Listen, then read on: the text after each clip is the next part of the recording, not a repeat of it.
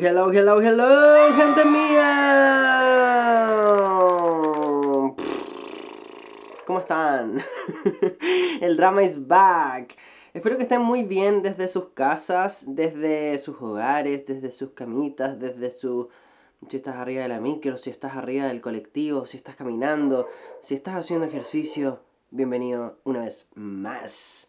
Well, eh, update de la semana. ¿Qué ha pasado esta semana? Ayer se envió oficialmente mi postulación del intercambio.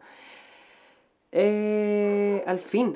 Siento que he hablado de esta mil veces, pero oficialmente, oficialmente, oficialmente ha sido enviada, ya ha sido aceptada por la coordinadora de la universidad. Así que eh, ahora solo queda esperar. En un mes aproximadamente me van a decir en qué universidad fui aceptada. así que scared. I'm scared as fuck. Estoy. Eh, eh, como que tengo nervios, pero a la vez como que no tengo nervios. Como que sigo viviendo. Es algo muy raro. ¿Será la madurez? No. ¿Será eh, los años de terapia que están haciendo efecto? I don't know. Honestamente, I don't know. Pero bueno, no fue lo único que pasó. Porque este sábado fuimos donde una amiga, una amiga mía, un besito para ti, tú sabes quién eres a carretear. Ahora eh, el perro se escucha mucho más de lo que se escuchaba antes. Estoy chato. Basta de ladrar, por favor. He doesn't want. Ok, la cosa es que eh, fuimos a donde esta amiga que les estoy contando. Y como alrededor de las dos y media eh, llegó la hora de partir, llegó la hora de irnos con el Paulo. Y ya pues nos fuimos porque él trabajaba el otro día, entonces ya, regió todo. Nos despedimos de todo, agarramos las cositas y nos subimos al auto. Nos fuimos al auto y de la nada... Eh... Ah, porque estábamos estacionados al frente de la casa en una subida mega hiper empinada, muy empinada. Y la cosa es que estábamos estacionados ahí, nos subimos al auto y el Paulo me dice, no prende. Y yo como, wait a minute, wait a damn minute.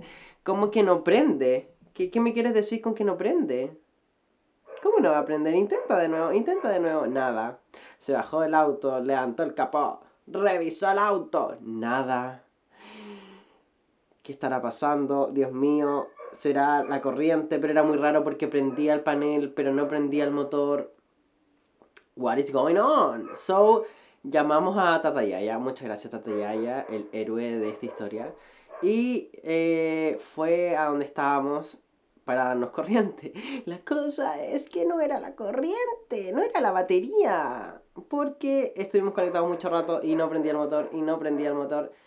La cosa es que ya, pues, no, no, no, no, nos fuimos ahí a... Nos tuvimos que ir porque no, no funcionaba nada. Salió, me acuerdo, con un vecino. Y yo como, ponte la mascarilla, Paula, por favor. Y la cosa es que no, no funcionó, así que tuvimos que dejar el auto ahí irnos. Porque más encima el Pablo como que no podía hacer esto como de como de. como de irse como con el, el vuelito nomás. Y ver si prende el motor en, la, la tirada. Porque eh, era súper empinado, súper empinada la weá, entonces era como. era mucho lo que se sacrificaba, honestamente. So, eh, tomamos la decisión de irnos y nos fuimos a nuestras casas cada uno para nuestro lado, porque el Pablo el otro día trabajaba.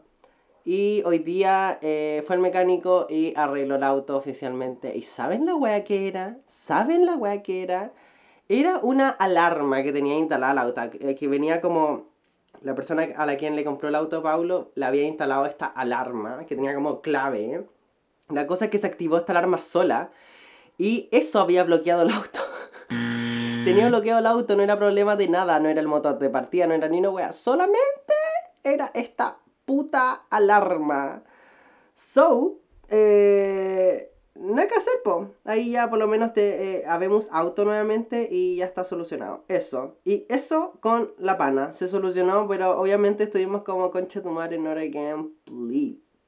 Pero otra cosa que siento que tú en la casa lo. Puede que lo hayas vivido también, puede que estés en esto también, pero este domingo terminó finalmente la segunda temporada de Euforia en HBO Max. Y tengo unas cositas que comentar. A mí me gustó este cierre. Honestamente siento que fue suficiente. No, no, no siento odio respecto al, al, al capítulo. Hubieron ciertas cosas que me gustaron. como la escena de Elliot con Rue, que Elliot le canta esta canción que habla sobre cómo drogadictamente son el uno para el otro, pero se deben dejar ir porque se hacen mal. Y concha tu madre, me dio demasiada pena la escena y como debo decir que Dominic Fike, weón, canta demasiado bien. Tiene una voz única, weón. Única. Yo honestamente fue como... ¡ah! Como que sabía que era cantante, pero nunca lo había escuchado cantar realmente. Honestamente, sorry. Don't judge me. Así que lo escuché en la escena y fue como, oh my god, esto es demasiado tierno. Y supe por ahí que Zendaya con otra persona escribieron la canción. Y muy tierno. Esa escena me encantó. También me encantó la escena de Lexi con Bobby, que es esta stage manager de Lexi. Que tiene como esa voz como muy suavecita. Y me encantó eso que le dijo como pudo haber sido peor, pudo haber sido aburrido. Como, weona, como arriba el ánimo, démosle con todo nomás. Y fue muy tierno porque fue como, weona, esta culia es realmente amiga de Lexi. Eh, la está apoyando, weón, y me encantó. Y por último, lo que sí me dejó como, como Porque ya, hay muchas cosas que comentar, pero no lo voy a comentar todo tampoco por respeto. Por respeto, o sea, yo creo que ustedes ya, si están aquí, ya escucharon el capítulo de Euforia. O sea, ya escucharon, ya vieron el capítulo de Euforia. Porque todo el mundo ya lo vio y si no, ya se hicieron los spoilers suficientes. Así que no voy a hablar de lo que todo el mundo está hablando, eran las cosas que a mí me gustaron. Pero lo último es que eh, Rue habla antes que termine el capítulo y dice estuve sobre el resto del año escolar. Y esa weá me quedó marcando. Porque, weón, ¿qué me querías decir con eso? Que estuviste sobria solo el resto del año escolar y que después volviste a caer. Necesito saber. Obviamente yo creo que van a hacer volver a las drogas a Ru. Yo creo que es como lo más realista que hacer. De hecho, no podemos olvidar que la mamá de Ru intentó meter en rehabilitación de nuevo a Ru y no la dejaron porque ya, ya, ya es mucho, pues ya está complicado que se rehabilite realmente. So, eso, pues nada que hacer, esperar, porque más encima tengo entendido de que van a tener la temporada como para el 2024, así que... Uh, tenemos para rato, mi niña. Eso. Y por último, lo que... La razón por la cual puede que me estén escuchando distinto esta episodia es porque finalmente me digné a arreglar este estudio. Ya, ahora le puedo decir estudio porque oficialmente lo único que está aquí, aparte de la manguera que no la puedo sacar, es las cosas con las que grabo. Son las cosas con las que grabo. So, lo logré. Eh, si vieron mis historias en AKA el drama, bueno, se muere la cantidad de chacalá de cosas que saqué de esta habitación. No puedo creer que hayan salido tantas cosas. Onda, el domingo me digné a, ordenar esta weá, me puse a hacer una venta de garage. y debo agradecer a una señora que en verdad eh, me fascinó su consumismo. Ella lo primero que vio fue un trencito que estaba en muy buen estado, entonces yo se la vendía y como, mire, está perfecto, está como nuevo, mire, bien cuidado, yo cuidaba mi juguete, le dije. Y le dije, pero pase nomás, y pasó, se llevó 11 lucas la señora en cachureo. ¿Para qué les voy a mentir? Se llevó hasta un bote que estaba nuevo. Como yo, mi, mis papás me decían que estaba viendo unas huevas baratas y yo los que decía como esta hueá perfectamente lo podría regalar. Quiero que se vayan estas huevas, entonces vendí todo barato. Y, weón, una sola señora se llevó 11 lucas. La hija tuvo que venir a hacerle la transferencia porque la hija andaba sin plata. Y la hija se tuvo que llevar a la mamá como del brazo, como sacarla de ahí, porque si no se iba a llevar todo. Y honestamente, yo quería que se llevara todo. ¿Para qué les voy a mentir?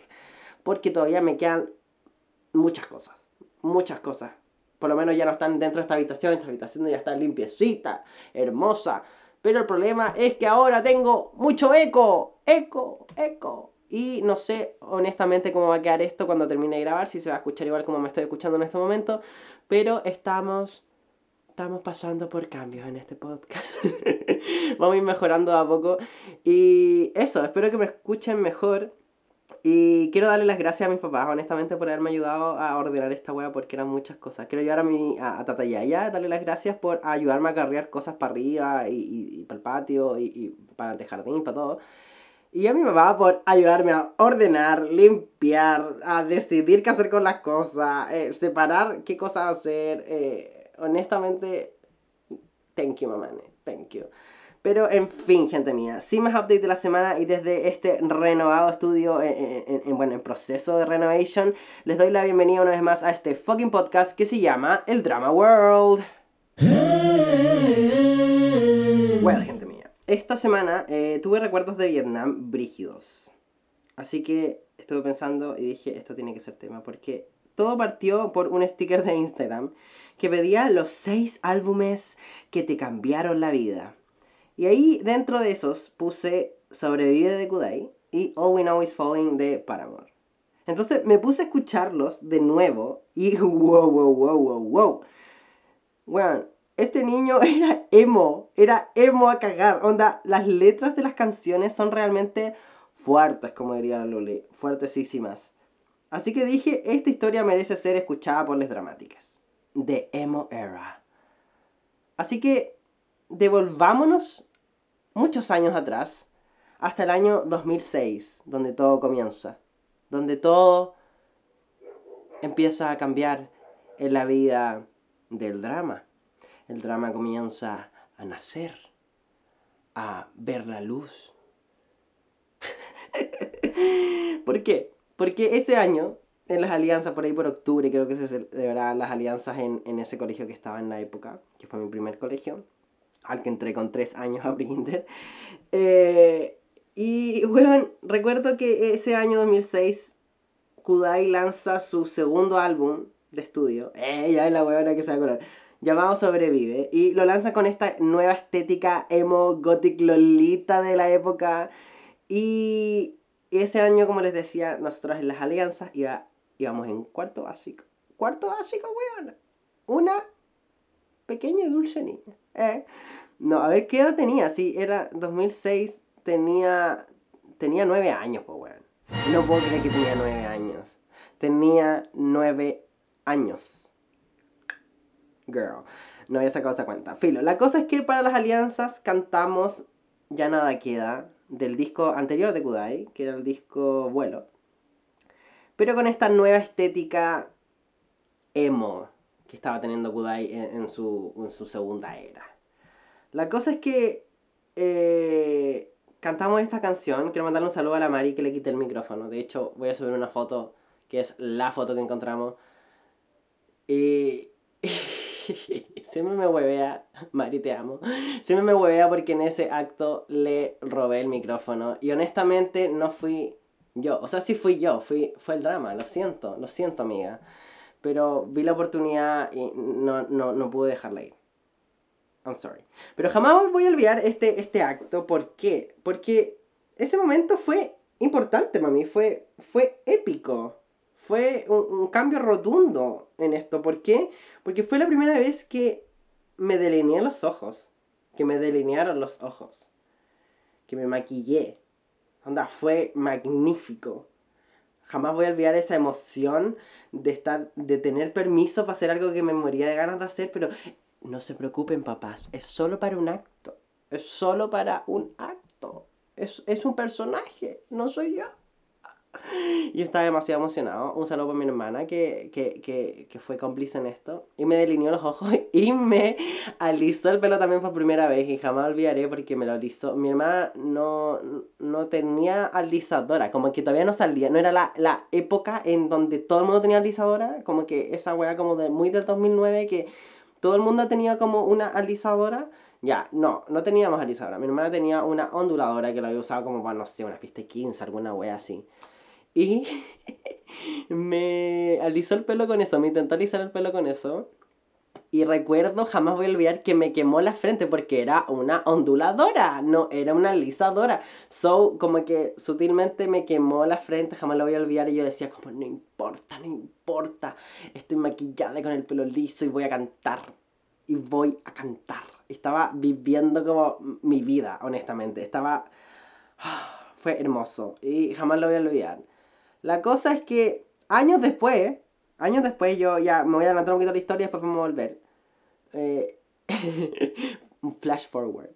La cosa es que años después recuerdo que eh, estábamos como ya, yo me había cambiado dos veces el colegio ya de ese colegio y estaba como con unas amigas en un cumpleaños y habían unos amigos de esta amiga Y, y le dicen como, oye, pero él es el niño Kudai. Y me dijeron el niño Kudai porque ellos habían estado en mi colegio y Filo, en la media era conocido como el niño Kudai. Y me parece iconic haber sido el niño Kudai. Onda que ese fue como uno de mis primeros sobrenombres, el niño Kudai. Onda canté Kudai y fui reconocido por las masas. ¡Eh! No, pero eso, así que ahí nace toda esta era emo en mí. Y ya y volviendo al, al 2006, avanzan los años, pasaron los años hasta el 2008, cuando una amiga mía, un saludo para la Connie, porque es importante en esta historia, esta amiga me presenta Riot de Paramore, este segundo álbum de esta banda icónica estadounidense. Eh. Y, y, recuerdo que ella como que le gustaba mucho, pero ella era muy como de escuchar cosas que no son... Bueno, sigue siendo así, by the way. De escuchar cosas que son muy mainstream, como muy populares, como por lo menos aquí en Chile. Y me presenta este disco y... Y esta weá honestamente me cambió la vida. Y quiero hacer un disclaimer, porque la weona pasó de amar para amor a odiarlo por mi culpa. Porque se lo robé. Onda, hay que decirlo, se lo robé, me adueñé de la banda de mi amiga que le gustaba a mi amiga, me compré, me compré el disco, weón, como original, eh, eh, estaba obsesionado, no podía dejar de escuchar la weá como on repeat, como en mi personal estéreo, la weá vieja, eh, en mi Discman, eso era la weá que tenía, como esa weá como cantaba y como era una weá redonda donde tú ponías el disco y escuchabas la música weona, qué tiempos. Y estamos hablando de 11 años, 11 años, una guagua, una guagua. Escuchando Paramore. Y eh, recuerdo que fue justo meses después de que haya venido a Chile por primera vez Paramore. Y yo como, ¿por qué no? No conocí esta banda. Meses atrás hubiese ido al concierto. Como, ni cagando me hubiesen dejado, en verdad. No sé eh, a quién le estaba mintiendo, porque ni cagando me hubiesen dejado. Pero eh, me empiezo a obsesionar con esta, con esta banda. Y, y, cuando el siguiente año, que es el año 2009, que me cambio de colegio, he hablado de esto muchas veces, que es este colegio de puros hombres, donde me hicieron mucho bullying. Y, y pasé más encima de este primer colegio que éramos, no sé, en la sala de clase, a, nuestro curso era de 19 personas, o sea, muy pocos niños, versus entre este colegio de puros hombres salvajes, onda monos, y éramos como 47 personas, ¿cachai? Entonces era como un cambio bastante rotundo. Y yo me refugio en esta banda. Eh, porque recuerdo mucho que es el año lejos que más he llorado mi vida y que he sufrido con mi vida. Y Paramore estuvo ahí, onda, All We Know Is Falling, que es el primer disco, el disco anterior que me presentó mi amiga, onda, el disco que ya había pasado a la vieja. Yo me obsesioné con ese disco porque era un disco demasiado eh, cuático. Como habla como de la depresión, habla de querer ayudar a tu amigo, como de tú mereces más, pero estás hundido en este hoyo. I can feel the pressure. It's getting closer now. Como, weón, como conche tu madre. Y recuerdo mi era de Fotolog de ese entonces, como Fotolog, gente. Para los que no conocen Fotolog, Fotolog es como el dinosaurio del Instagram. Del Instagram. ¿Qué es eso? ¿Qué, qué es decir del Instagram? Fotolog era, es el dinosaurio de Instagram. Y recuerdo tener este Instagram que se llamaba Patito. de hecho, después por eso odio que me digan patito porque me acuerdo esa weá como... Recuerdo ser el chico en todas partes, ser el más chico del curso, ser el más chico de mi grupo de amigos y por eso era el patito. Entonces yo llegué a un punto, obviamente, en que ya no quería ser el patito. Pero filo, volviendo al tema, eh, recuerdo esa era de Fotolog usando ropa negra, como estos pañuelos culiados, como icónicos de la época, eh, y me compraba como el negro con rojo, y me sacaba fotos así como con el ángulo desde arriba. Y, y yo creo que desde ahí es que comencé realmente a usar demasiado negro en mi closet hasta el día de hoy. O sea, ustedes saben, yo la única, el único color que ocupo es el negro, ¿no? Igual ocupo otros colores, pero, pero siempre está el negro presente. Pero en esta época, este año 2009, fue cuando más usé negro, onda, mucho negro. Yo tenía pena, onda lloraba todos los domingos, todos los domingos. Lloraba porque al día siguiente tenía que volver a este colegio, llegaba en las mañanas eh, mi papá me iba a dejar y, y yo le decía que mi papá me tenía que llamar todos los recreos, porque yo lloraba, porque me sentía solo. Sí, tenía amigos, me juntaba con gente, pero yo me aislaba porque yo no era feliz ahí. Yo quería salir de ahí, no, no, no, no era mi ambiente, ¿se entiende? Entonces, eh, sufrí todo este año, lloré escuchando Paramore sin parar, sin parar. Paramore era, era mi pastor y con Hayley Williams nada me ha de faltar. Y me obsesiono más encima con Hayley Williams. yo tratando de mentirme como, como niño homosexual de closet fingiendo que su ídola en verdad es el amor de su vida. Y me obsesiono con Hayley Williams. Recuerdo que me moría de ganas de teñirme el pelo rojo, naranjo y amarillo. Y, y weón, la amaba con la vida. Aparte que es, es, creo que la primera cantante que me obsesiono que realmente canta muy bien. O sea, tú puedes poner a Hayley Williams con, con Ariana Grande al lado y cantan la raja las dos. Onda, same level no, no, onda, distintos estilos y todo, pero weón, la calidad vocal hermosísima. Entonces ya, eh, pasa esta weá. Me obsesiono, lloro, escucho para amor, escucho esta, estas letras eh, de I think we have an emergency. I think we have an emergency. Como que ese álbum, All We Know Is Falling, es un álbum que yo lo interpreto como el suicidio mismo. Como, weón, las letras, por favor, vayan a escuchar ese disco. Si, si les interesa, eh, o si se acuerdan y escuchaban para amor en ese tiempo, hagan el trabajo de volver atrás y volver a escuchar las letras. Porque en verdad son demasiado intensas, como para estar escuchándolo a los 11, 12 años.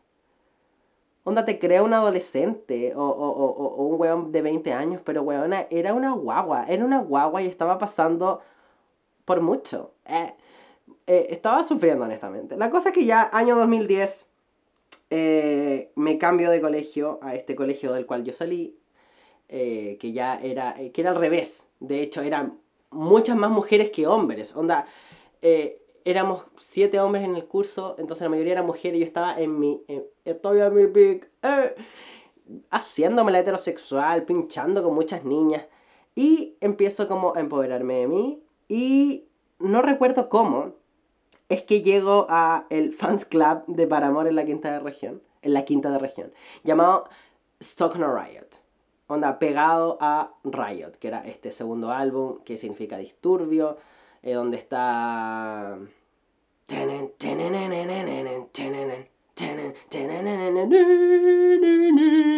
Misery Business.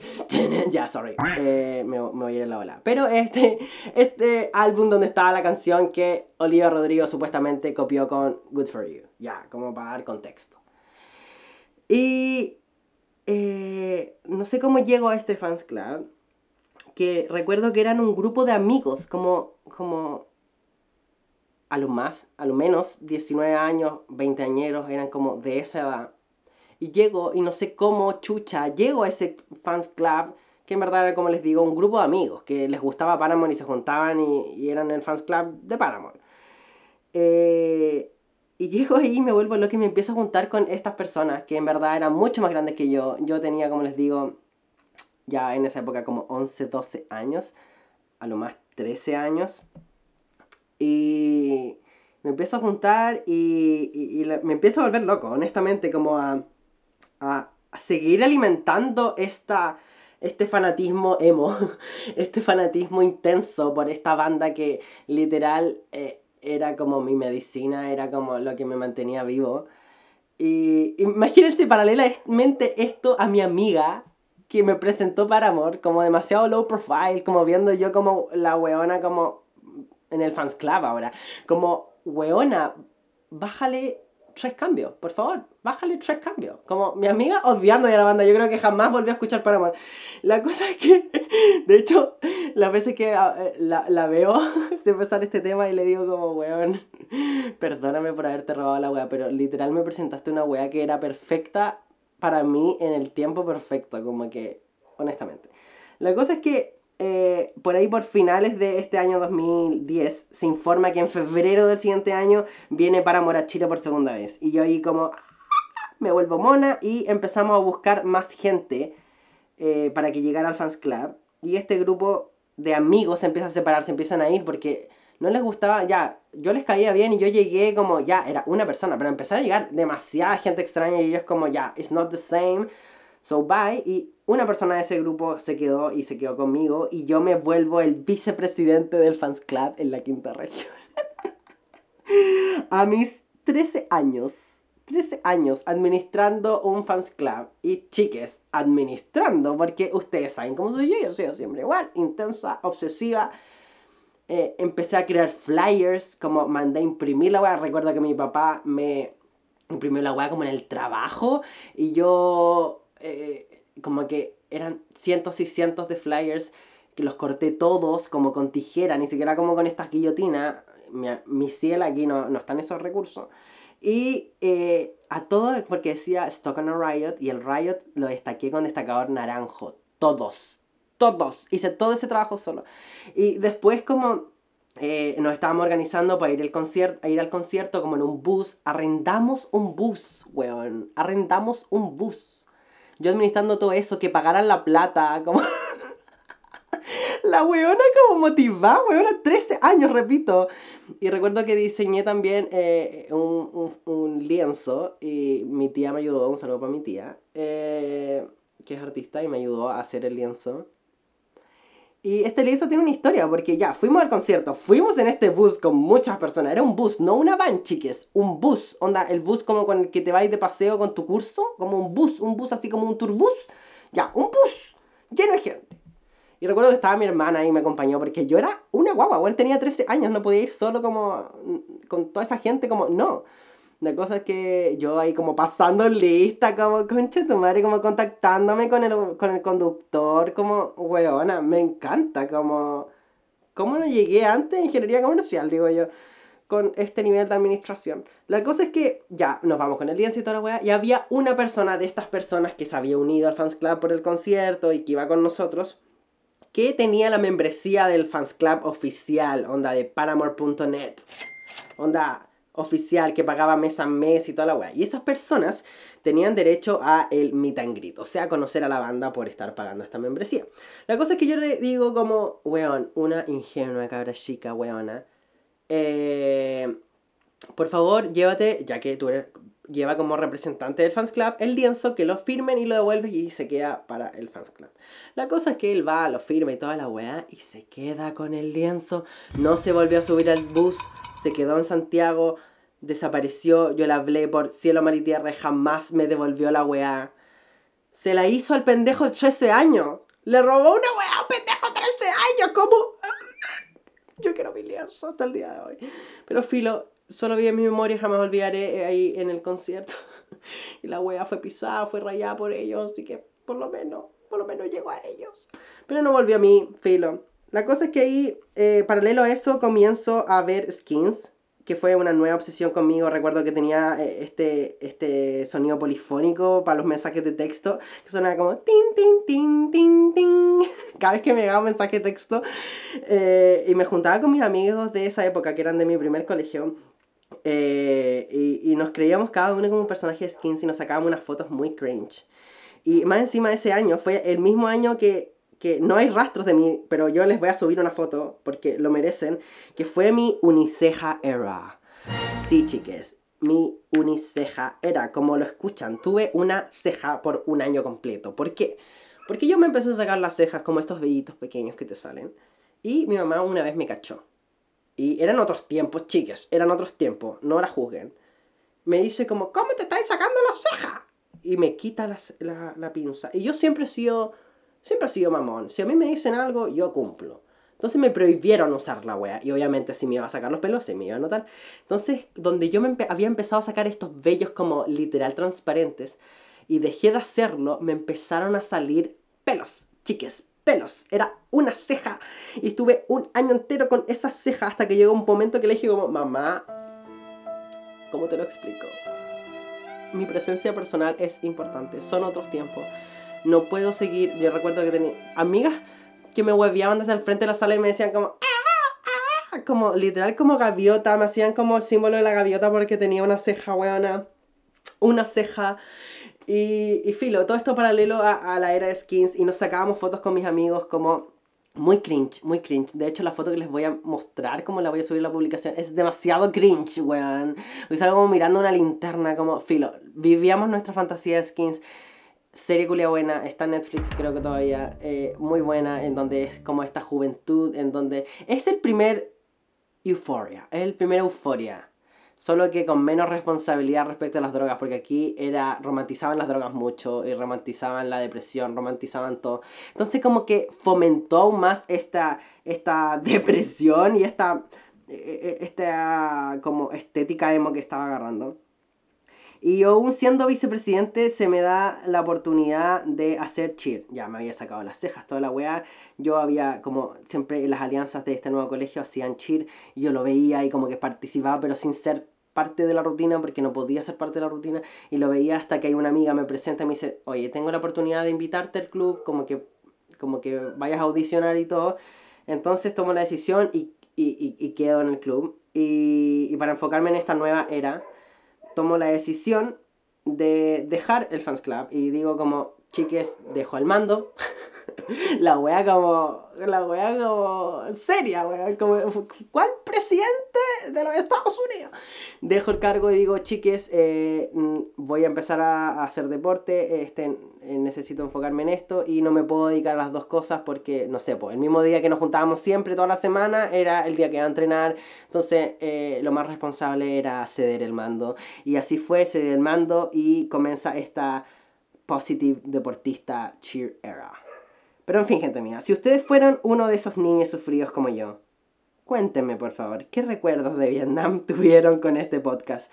Y se recuerdan con ternura como yo todo esto, porque honestamente yo, yo sé que, no estamos soles, yo sé que, que, fue una moda igual en, en, esa época como todo esto, toda esta estética depresiva, que tampoco digo como que haya sido solo un, como una, un, un, un disfraz o una pose, literal por lo menos en mi caso, era real. O sea, yo no era como, hola, soy emo. Jamás dije esa weá. Era solo que escuchaba Paramore. Eh, eh, me crié con Kudai primero de ahí pasé a Paramore. Y, y en fin, si al fin y al cabo la infancia intensa y llorada no se cambia por nada. En fin, gente mía, esto ha sido todo por esta semana. Eh, si llegaron a esta, esta parte, les doy 2008 Drama Points por el año en el cual fui presentado ante esta banda hermosa que ahora volví a escuchar y no puedo dejar de escuchar. Y si les gustó este episodio, por favor hagan tap en seguir en Spotify. Ustedes saben que me ayuda mucho eso. Díganle, agarrle el teléfono a todo el mundo y pónganle seguir en Spotify a el podcast. Eh, pueden encontrarme en todas mis redes sociales como arroba aka el drama y al podcast como arroba el drama world.